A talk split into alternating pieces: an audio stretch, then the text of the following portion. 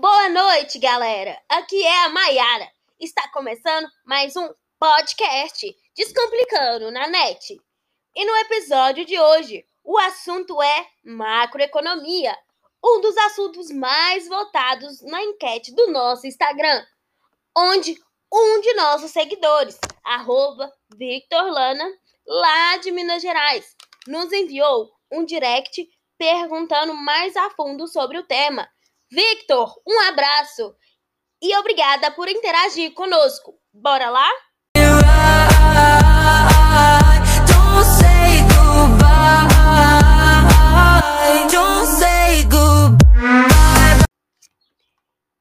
Estamos aqui com uma galera para te ajudar a ficar suave com o tema. Boa noite! E agora vamos apresentar os nossos participantes. E aí galera, aqui quem fala é o Éder. Fala galerinha, boa noite. Aqui é a Tassiane. Oi, eu sou a Priscila. Boa noite, pessoal. Eu sou a Tamara. Então, apresentados os nossos participantes dessa noite, vamos começar a entrar no tema. Gente, a macroeconomia, ela é assim. É, a- tem muita gente, né, que não percebe, né, que ela está em, em nosso redor, em nossa volta, né? E, e ela lida, né, e afeta toda a economia em nossa volta principalmente nacional, regional e até mesmo global, viu, gente? Como um todo.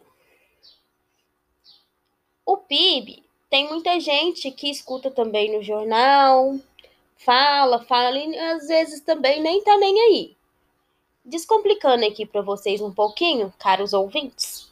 PIB nada mais é que um produto interno bruto é ele que mede é ele que mede a atividade econômica, ou seja, tudo que um país produz em um determinado período de tempo. Mas lembrando aqui que nem sempre que todo produto que ele produz vem sempre na produção de um produto, sempre tem outros produtos atrás daquele produto final. Esses produtos são chamados de bens intermediários. Para ficar mais específico, pense aí na casa de vocês uma cadeira de madeira, por exemplo. O material que foi usado nela foi a madeira. Então, a cadeira é o bem final, né? É o produto final. E a madeira que foi utilizada na produção, ela foi o produto intermediário usado. Gente, é assim com todos os produtos uma caneta, uma bolsinha de lápis, até mesmo computadores, tudo tem os seus bens intermediários, né? Porque não existe pão sem farinha, certo? Então, é, para medir o PIB também, existem algumas óticas de mensuração. Tem a da oferta, que soma as- toda a riqueza dentro de um país, né? Como por exemplo são as indústrias gente, que faz carro, roupa, agropecuária, né, que é os boizinhos, as galinhas, né, é, todo o agro, a soja, toda essa galera. E eu tenho serviços também, né, que aí é, é pega todo mundo, né, é manicure, é médico, é padaria, é banco, é escola, é rádio. É, já a ótica da demanda é no nosso ponto de vista, né? Que a gente consome. É o consumo das famílias, consumo dos governos, é os investimentos do governo também, é as exportações, né? É exportações, exportações líquidas, né? Que fala. Essas exportações líquidas, ela é medida pelas importações menos as importações. Existe também, gente, o PIB nominal e o PIB real. O PIB nominal é quando você vai lá no mercado procurar um preço, aquele preço é o valor nominal dele. Né? Já tá com a inflação, já tá com os impostos, tudo incluído lá nele. E um, e um valor nominal é um valor sem esses impostos. Ou seja, é, é, a gente tem que fazer uma deflação, né? Que aí transforma esses valores nominais em valores reais. E o PIB depois do terceiro trimestre desse ano foi de 1,891,7 milhões.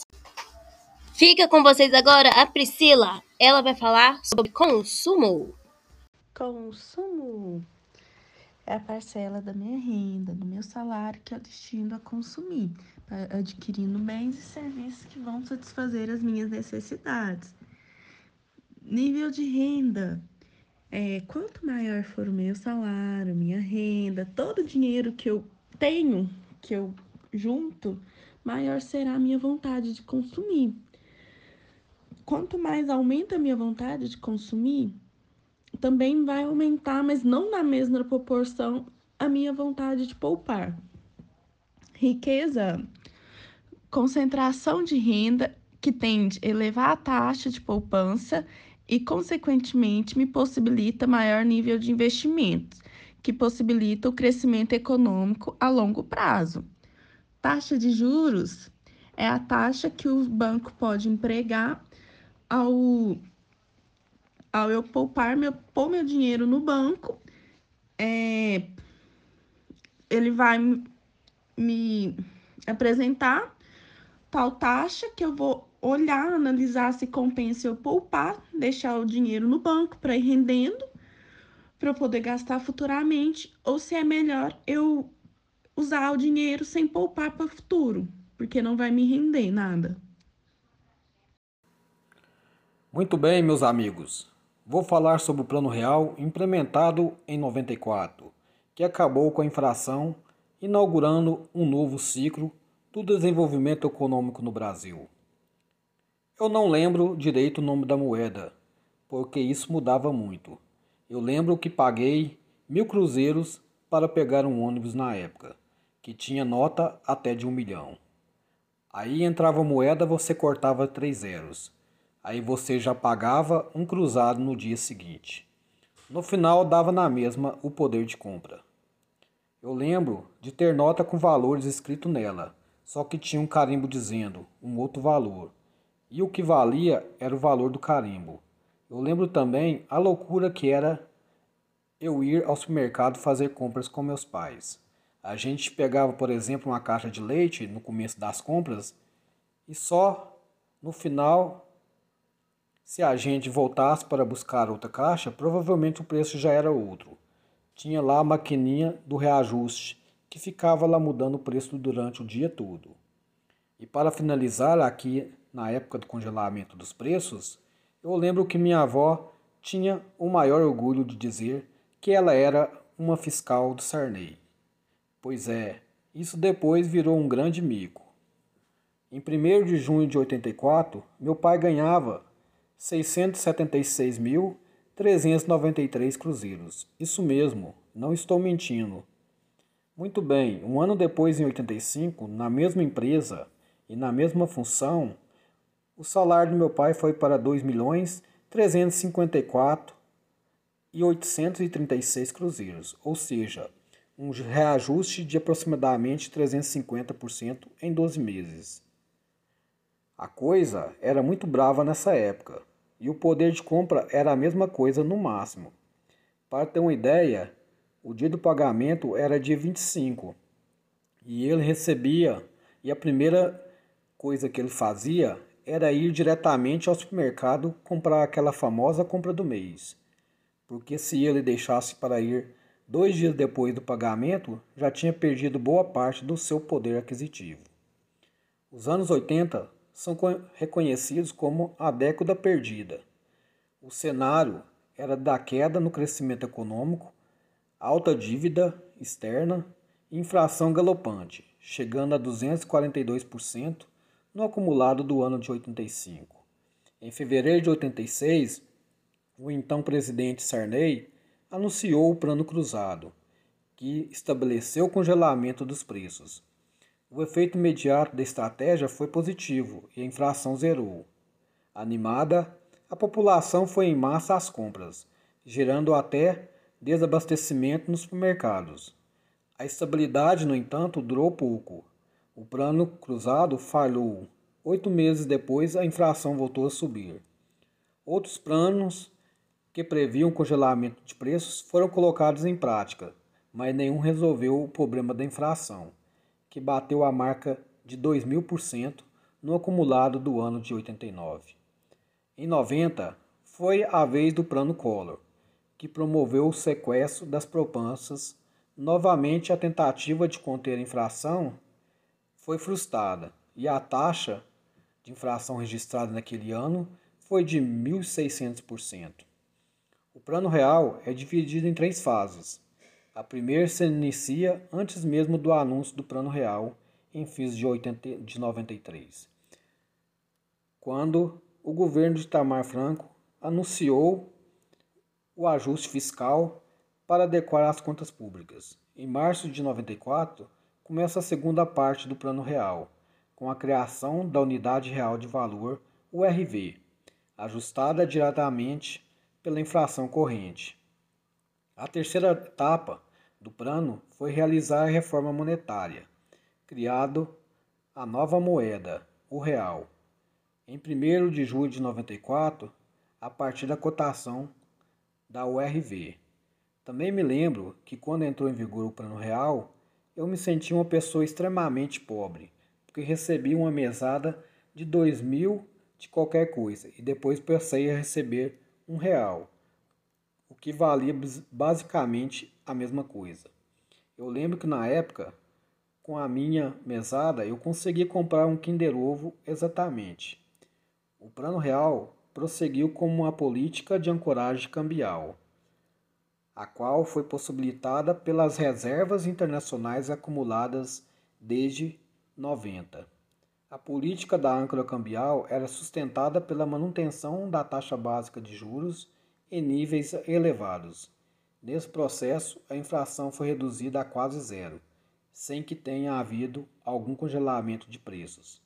A política de ancoragem cambial durou até janeiro de 99, quando o real foi desvalorizado e deu-se início à política do câmbio flutuante.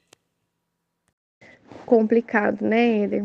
Eu imagino o caos que não foi é, naquele tempo.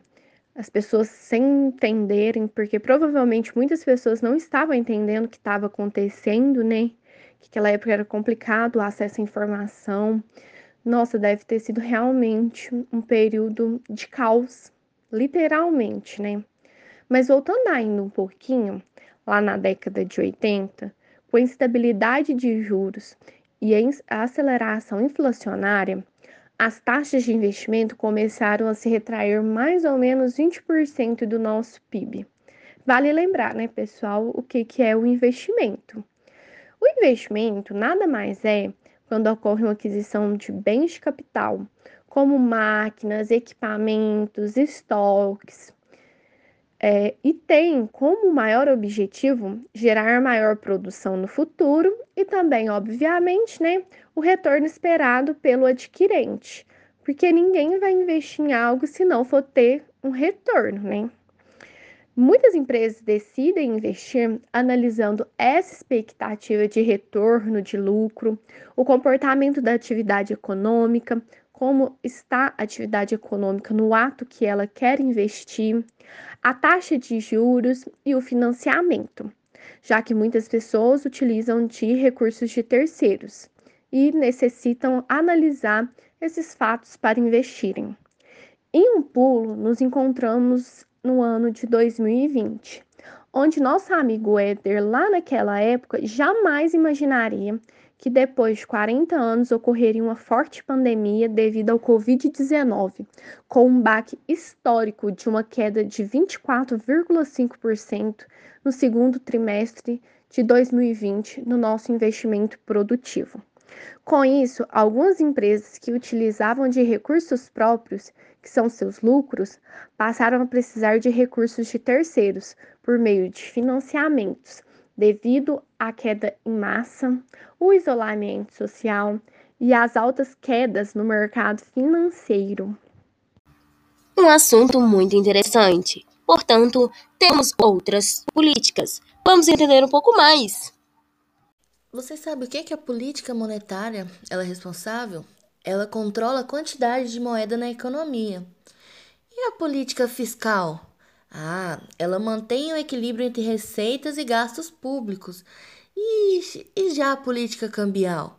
Ela administra as taxas de câmbio.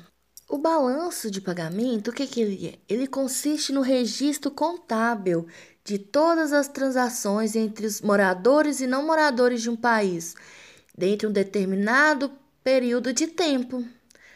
Sabe, dentro de um país, todas as transações elas são realizadas com a mesma moeda, igual no Brasil, o, a moeda é o real. Quando eu vou viajar para a Europa, o dinheiro já é o euro.